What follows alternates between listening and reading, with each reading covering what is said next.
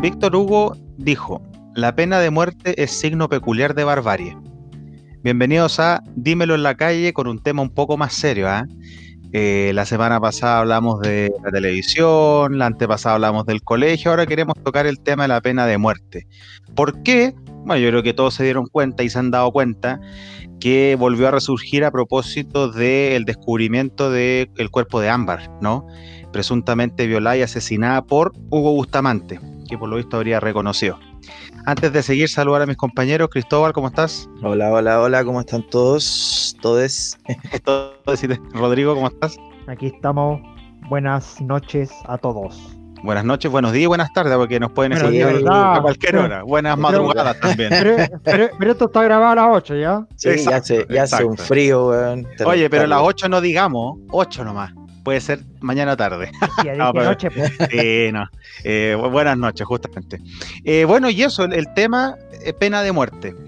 Eh, el caso de Ámbar, volvió a resurgir la discusión, se ha dicho que para alguien como Hugo Bustamante, por lo visto, ya no hay mejor castigo que su muerte, básicamente, ¿no?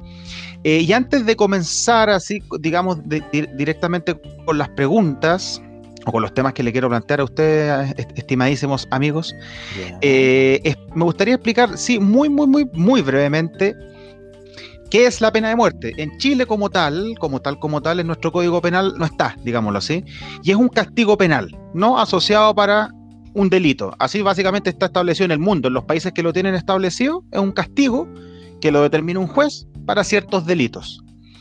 Eh, dentro de otros castigos que todos alguna vez hemos escuchado, por ejemplo, multa, reclusión menor o básicamente la prisión, ¿cierto? La cárcel, y en un lugar especial está la pena capital o la pena de muerte. ¿Por qué en un lugar especial? Porque, bueno, se sabe que se, que se le asigna a, delitos de mayor connotación, homicidios, parricidios, eh, en algunos casos delitos contra la patria, digámoslo así, contra el orden público en tiempos de guerra o tiempos de paz, según el país va a ser eso.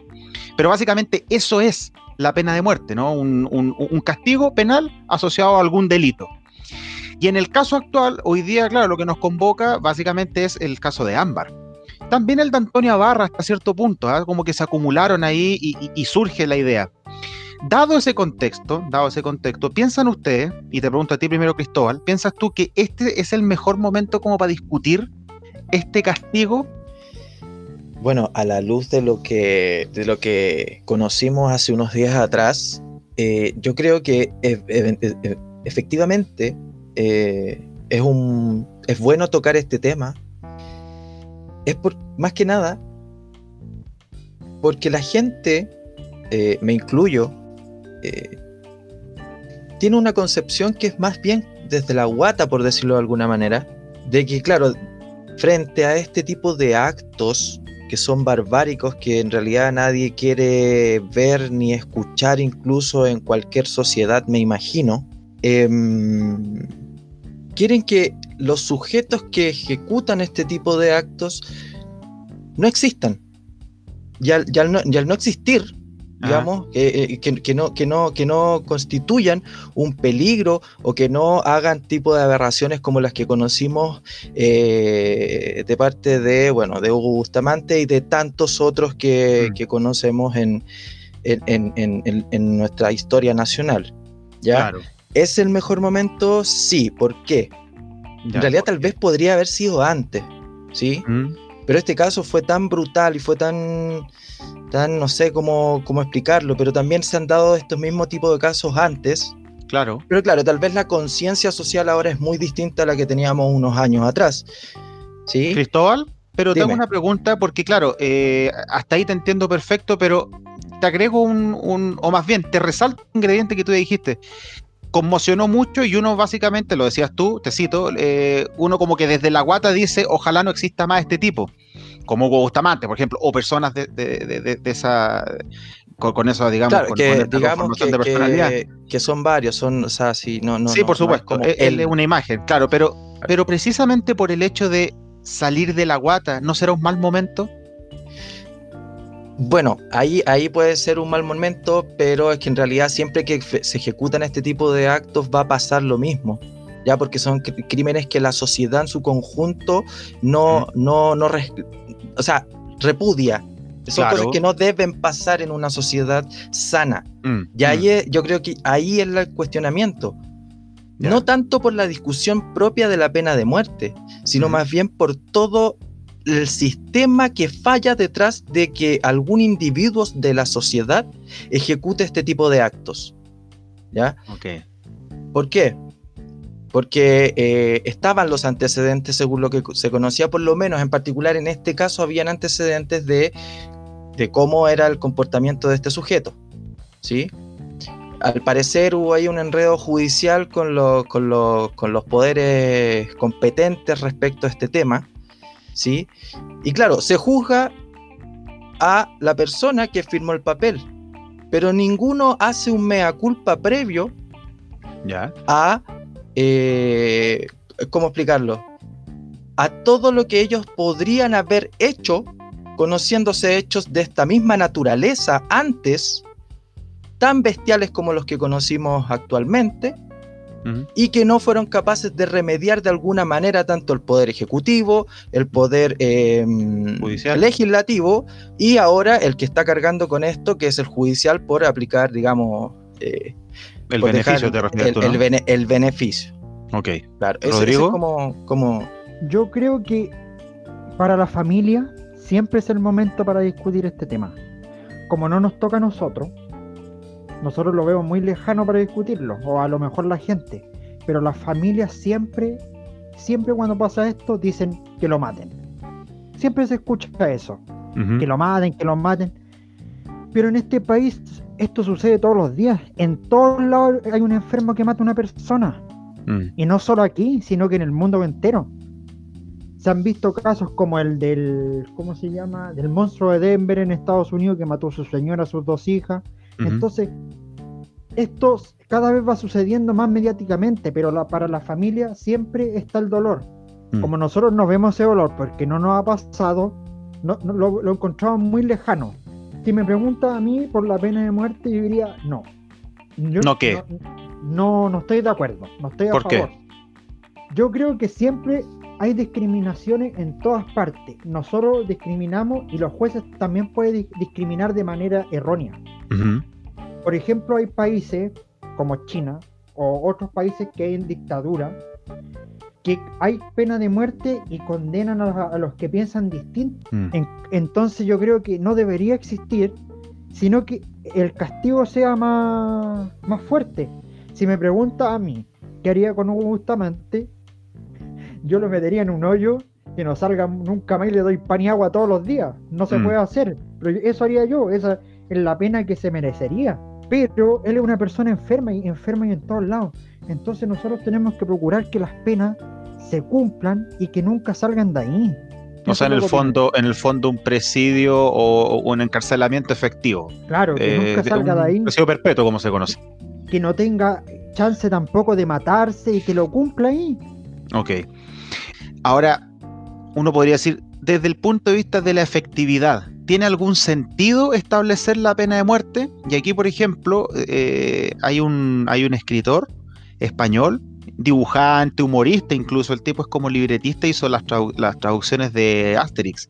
Hay un, cómic bien famoso antiguo. Y él tiene una frase súper interesante a propósito de la efectividad de la pena de muerte, donde él dice, si fuera cierto uno de los principales argumentos a favor de la pena de muerte, es indiscutible que solo se hubiera tenido que aplicar la primera vez, como queriendo decir que si la pena de muerte fuera tan efectiva para evitar este tipo de delitos, lo hubiésemos tenido que aplicar una pura vez nomás. Y sabemos que no es así, que los estados, por ejemplo, de Estados Unidos que lo tienen establecido, no han visto disminuir la, la tasa de criminalidad. Al contrario, incluso a veces ven que suben. Entonces, no estoy de acuerdo con la pena de muerte, no me parece un... Además, eh, no me parece una idea muy inteligente por lo demás, a la luz de los datos. No sirve para prevenir delitos. Entonces, si tú tienes un instrumento que no sirve para prevenir delitos, ¿para qué lo ocupas? El enfoque va por otro lado, creo yo. En caso de ser necesario y posible, como se ha visto en algunos países, bueno, ojalá reinsertar, ojalá rehabilitar, como se vio en, Holanda, que hace 5 o 6 años estaba cerrando cárceles y nosotros estábamos abriendo cárceles ahí hay un cambio de enfoque. Y probablemente para casos ya más extremos, en donde hay personas que por lo visto tienen una constitución psicológica tal que parece que nunca se van a arrepentir, probablemente el presidio perpetuo sea la mejor, la mejor solución por el peligro además que, supone una persona como Hugo Bustamante, por ejemplo, suelta en la calle. Probablemente lo más seguro para todos sea pena efectiva. Ahora yo les pregunto, les pregunto, uno de los grandes argumentos en contra de la pena de muerte, en contra, es qué pasa si el juez se equivoca, ¿cierto? Y, y, no solo el juez, ¿ah? pueden ser los policías, los fiscales, porque la investigación no resultó, bueno. Y sentencian a muerte a una persona inocente. ¿Qué ha pasado? No, no, e, es un caso que ha pasado, digamos, en Estados Unidos, qué sé yo. Si los jueces no pudieran equivocarse, es decir, un caso hipotético donde los jueces son así infalibles, perfectos, no pudieran equivocarse, ¿estarían a favor de la pena de muerte? ¿Tobal? Ya. Bueno, si los jueces no pudieran equivocarse, bueno, yo igual estoy en contra de eso, porque no creo, no, o sea, no creo, no creo en un... Ah, hablando en latín, Cristóbal, ahora. Non credus. No, no creo en, en, un estado vengador. Ah, porque digamos, las herramientas que se usan aquí son, son las del Estado. Claro. Y que es el sentimiento que tiene la población en general, me incluyo, nuevamente lo digo, mm. eh, en, el, en el término de, de, buscar cierta venganza frente al mm. crimen brutal. Claro. Em, pero claro, desde el punto de vista del Estado, no creo que el Estado deba ser eh, el vengador eh, de este tipo de, situaciones. Más bien, eh, el Estado tiene que cumplir el rol protector, en este caso de la víctima, claro. que, digamos es Ámbar y muchas otras más, y muchos otros más también. Mm. Em, si los jueces no fallaran, bueno, yo ya te di mi respuesta. Eh, aquí, aquí es más, eh, eh, entre comillas, si los jueces no fallaran, mm. hay todo un trabajo detrás que hay que hacer de todas maneras. O sea, por ejemplo, desde que, desde que un individuo en nuestra sociedad entra en nuestra sociedad, desde que nace, mm. A ese individuo, al igual que con el tema del COVID, ¿ya? Tú tienes que tratar tienes que evaluar, entre comillas, eh, cómo pueden ser sus comportamientos, su entorno familiar, evaluar, buscar indicadores, eh, esto hablándolo muy generalmente, de cómo puede comportarse ese individuo en algún futuro. Ir testeando, ir trazando durante el tiempo cómo su desarrollo, esto se puede hacer en un colegio, en, algún, en alguna institución. Y por último, dependiendo de la evaluación que tú tengas de este individuo, puedes llegar a aislarlo antes de que cometa algún tipo de, de, digamos, de crimen o, delito o, infracciones, no sé. Mm. ¿Sí?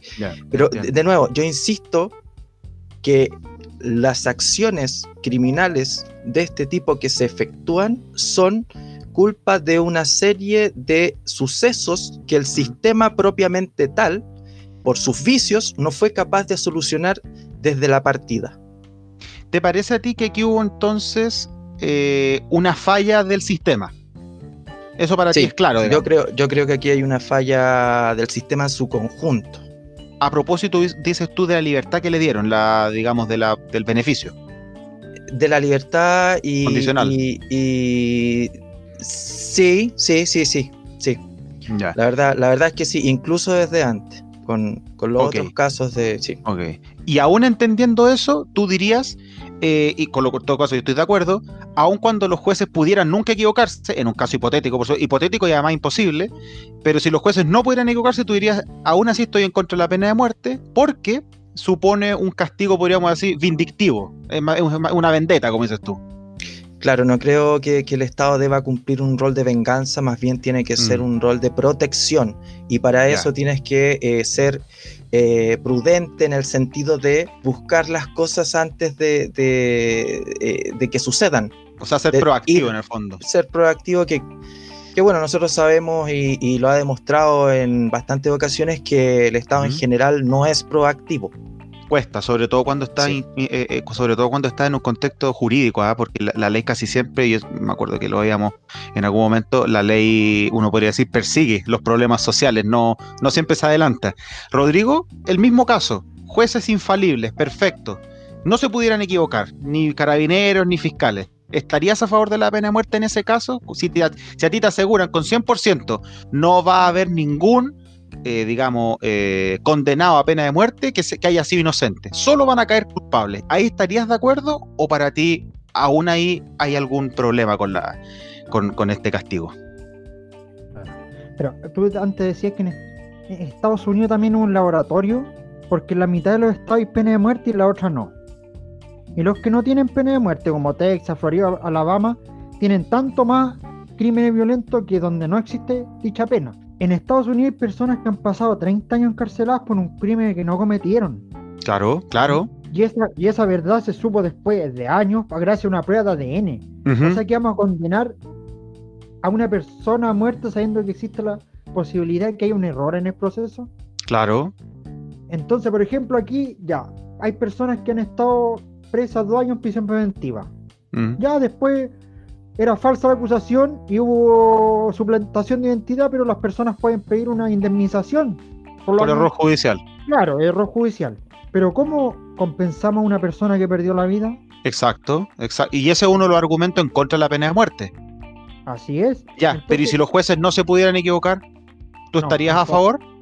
Como yo decía antes, ellos tienen que pagar aquí, en vida. Ok. Como, como, tal como ellos perjudicaron o dieron muerte a una persona, tienen que hacerlo igual.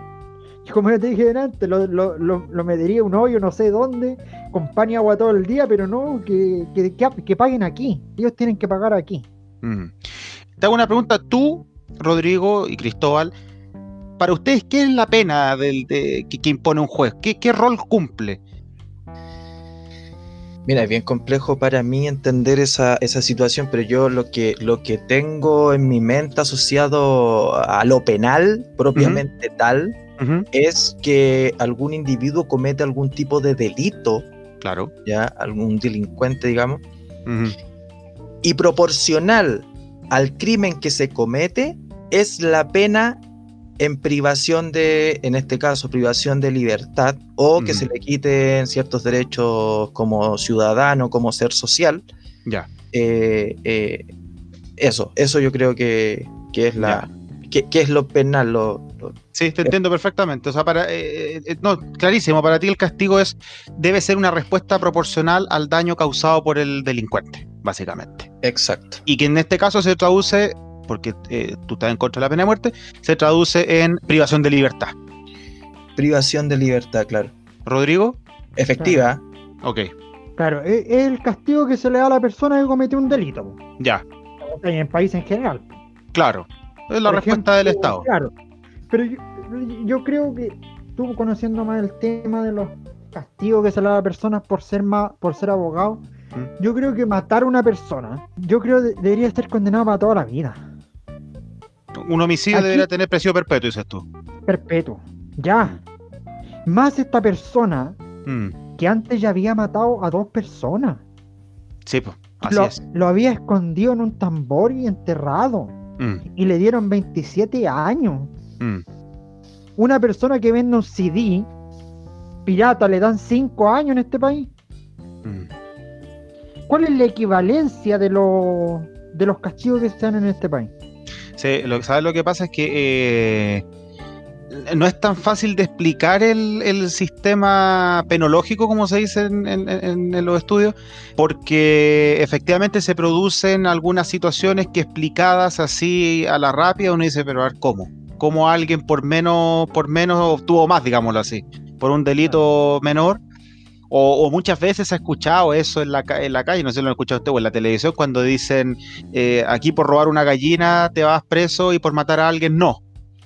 Y lo que sucede ahí es que, claro, nuestro sistema tiene, un, tiene una estructura que permite eh, balancear, y lo voy a decir aquí muy genéricamente, el delito que tú cometiste, pero también, digamos, tu registro histórico, tu atenuantes, agravantes, para decirlo muy, muy en genérico. Entonces, de pronto alguien pudo haber matado a otro. Y voy a poner un caso.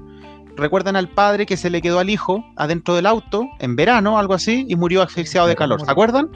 Ahí, ¿quién le dio muerte al hijo? El padre. De eso no cabe duda, por una cuestión causal. O sea, si el padre no hubiese estado ahí, pero por negligencia, exacto. Entonces, ahí hay otro dato. Aquí en este caso, el niño muere, el hijo muere por imprudencia, no porque el padre quisiera que muriera, pero murió igual.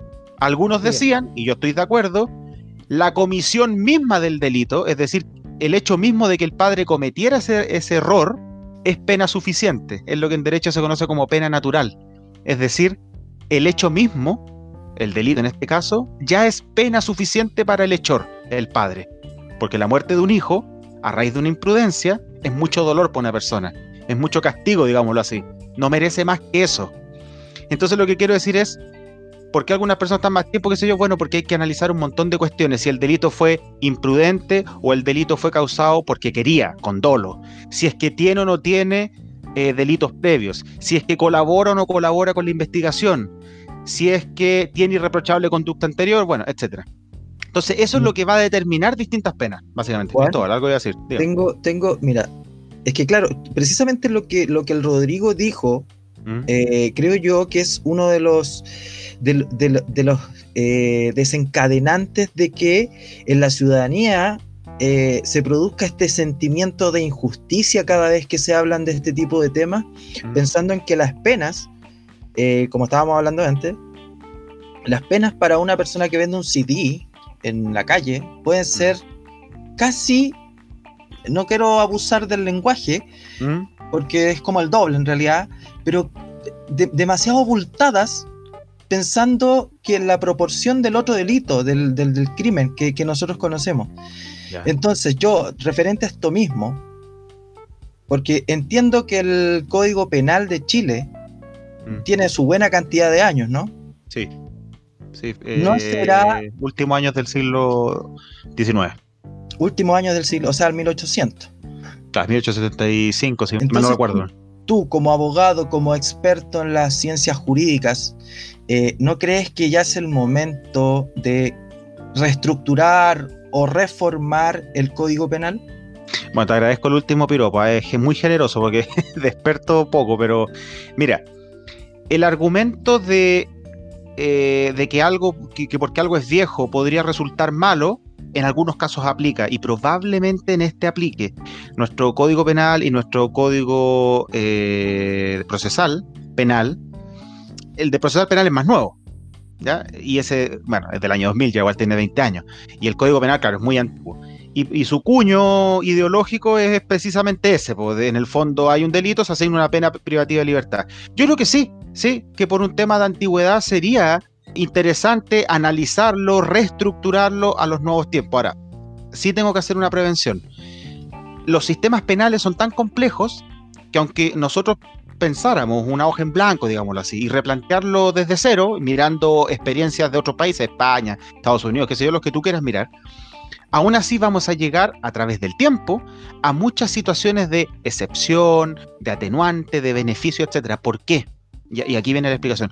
Porque si algo nos enseñó la historia del derecho penal en general, es que la sociedad es tan compleja que la cuestión no es tan simple como tú cometiste un delito, entonces te meto preso porque hay muchas cosas que analizar, muchas. Si cometió, y aquí vuelvo a lo mismo, y yo sé que va a sonar un poco hasta molesto para cualquiera que escuche, pero sí o sí tú tienes que analizar si es que el que cometió delito cometió o no delitos antes, primero. Si colabora o no con la investigación. ¿Te fijas? Si es que eh, eso, y esto es algo fundamental, si es que eso no es un enfermo mental. Porque aquí yo les tengo que decir algo. Si Hugo Bustamante es comprobado por psicólogos y psiquiatras como un enfermo mental, él es una persona técnicamente inimputable. Es decir, no se le pueden imputar delitos, es decir, no puede ir preso. Para decirlo en buen castellano. Y eso es de toda lógica, porque tú no puedes meter preso a enfermos mentales. ¿Ok? Entonces, entiendo que la defensa estaba buscando eso. Ojo con eso, Rodrigo. Yo tengo una pregunta para ti. Te escucho. ¿Cómo, crees tú que es el sistema aquí? Porque lo pongo en contexto. Ya. El sistema penal. Nosotros tenemos, o sea, no sé si es penal o no, pero nosotros tenemos presos a unos estudiantes que mm. hicieron destrozos en Plaza Italia en las marchas. Sí. ¿Ya? Sí. Pero en este momento hay dos carabineros que hirieron a una mujer, la dejaron ciega y andan caminando por la calle. Mm. ¿Cuál es la diferencia de los dos casos? ¿Por qué uno está preso por un destrozo que a lo mejor se puede pagar una multa para recuperar lo que hicieron. Y dos personas, dos carabineros que hirieron a una mujer que está ciega, no.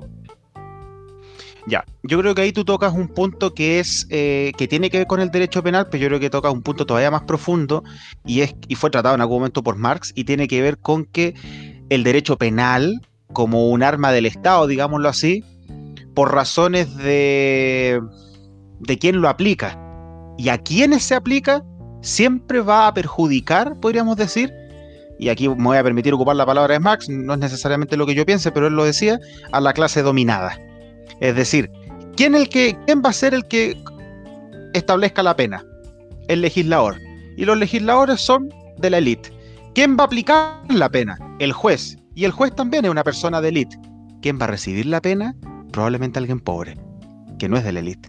Entonces, estudiantes, no, a ellos que les caiga más pesado. Carabineros, no, porque como son de una institución, hay que elevar los estándares. Entonces, no no hay pena, no hay prisión preventiva. Esa es una visión finalmente sociológica que te hace pensar en lo que, y un poco conectando con lo, que dice Cristóbal, hay que parece reformular el sistema penal porque los criterios no están unificados, porque de pronto, como dices tú, un profesor que rompe un torniquete, dice la frase, está preso, pero un carabinero que mata o que, o que lanza una, una, una lacrimógena en la cabeza de una persona, está, digamos, sin prisión preventiva. O sea, ¿cuál es, ¿cuál es la lógica? En el fondo lo que dices tú en tu pregunta, Rodrigo. ¿Qué hay detrás de que uno sí y otro no? Y ahí Marx te diría, y otro sociólogo, es que el derecho penal finalmente lo aplica una élite. ¿Sobre quién? Sobre los oprimidos, pues sobre los que no son una élite. Y es una visión que puede ser, puede ser. ¿No crees tú que también eh, no es solo el derecho penal, sino que el derecho en general? Porque también podemos ver casos como por ejemplo, una persona que estafa al servicio de impuestos internos. Claro, sí, no, por supuesto. la, persiguen, por todos lados, por todos lados. Y después tenemos a unas personas que hicieron chamullo en la política de la clases de ética. Sí, por supuesto. Bueno, de hecho, de hecho, tan es así que una, una, la, la, visión sociológica de Marx es esa. El derecho, cuando lo crean, digamos así, los liberales y las clases más acomodadas, van a beneficiarse ellos. Entonces, claro, si un local chico no emite boletas por dos meses, le cierran el local. Pero si alguien emite factura y, boleta, ideológicamente falsa por 250 palos, no. Clases de ética, como dices tú, o qué sé yo. Estoy de acuerdo. Hay cosas que hay que reformar, evidentemente, pero tú estás apuntando a algo tan profundo, Rodrigo, que es lo siguiente. ¿Cómo hacemos para que el Congreso, que está conformado por una élite, dicte, digámoslo así, una ley en general o un código que puede aplicar a todos por igual cuando ellos también son los aludidos, son incumbentes. Y ahí esa ya una discusión fuera del derecho, muy interesante, sociológica, pero que claro, nos lleva hasta el punto de decir cómo yo hago una ley eh, imparcial cuando me afecta a mí también, digámoslo así, para decirlo muy en simple. ¿Y esto no se podría tocar en, en algún tema, en alguna constitución, en algo? ¿En una nueva constitución? No sé pero hasta cierto punto, hasta cierto punto, porque las constituciones tienen un límite, y es que en general se limitan a establecer reglas, eh, reglas muy, muy, muy fundamentales y generales, pero no, no debieran, por una, o más que no debieran, por una, por razones históricas, no van a tanto detalle. Entonces sí, podría tratarse algo en la constitución, pero no todo. Cristóbal, parece que te voy a decir algo. No, yo, ah, yo, yo, yo, bueno, eh, como acotación en realidad, eh, para que no se malentiendan ni una solamente por el hecho que no nos representa, sino que eh, creo que no nos representa. No somos ni marxistas, ni leninistas, ni trotskistas, ni una cuestión. Ah, no, no, claro, claro. Marx como individuo que hizo obras, digamos, que, que, describían socialmente ciertos aspectos. Sí, de su época. Fue citado, claro. Sí, yo no, tengo una foto. ¿Ah? Yo no soy leninista, yo tengo una foto aquí del general Pinochet como el diputado Rutia. Prenda la cámara, muestra la foto. No, muestra la foto. mira, te la muestro, pero no la van a poder ver en el podcast. ah, verdad. Pues, tiene a Pinochet y al lado tiene a Marx, una cosa así. Sí, Oye, no, pero. no, efectivamente, sí. Ahí Cristóbal hace la acotación. Él dice, eh, no es marxista, bueno, yo tampoco, pero ojo, eh, grandes intelectuales como este llegan a generar argumentos que le sirven a todo el mundo y yo aún siendo liberal, y aquí primera vez que lo digo en el podcast, pero tampoco era tan difícil saberlo, eh, siendo liberal, eh, considero que Max le da en el clavo a muchas de estas cuestiones. El tipo era un gran sociólogo, fuera de, generar una ideología, que también es una gran cosa, hay que ser inteligente para eso, pero digo, eh, el tipo ahí le da en el clavo. porque, y, y, es más o menos lo que dice, de hecho, es lo que dice Rodrigo en su pregunta ¿Por qué hay tanta disparidad con el pobre y con el rico no? Bueno, y ahí Marx te da una respuesta que tiene sentido, si tiene sentido. Y no hay que ser marxista para encontrarle la razón, concordando ahí con Cristóbal. Claro. Juanito es liberal eh, como Juanito liberal como Luciano Brusco, que no, no, no, no, no, no, no, no. yo no conozco liberales en el Congreso, te lo digo altero, ¿ah? no, así de verdad no veo. Ah, Oiga, ¿quieren decir alguna, alguna cosa al cierre, Cristóbal?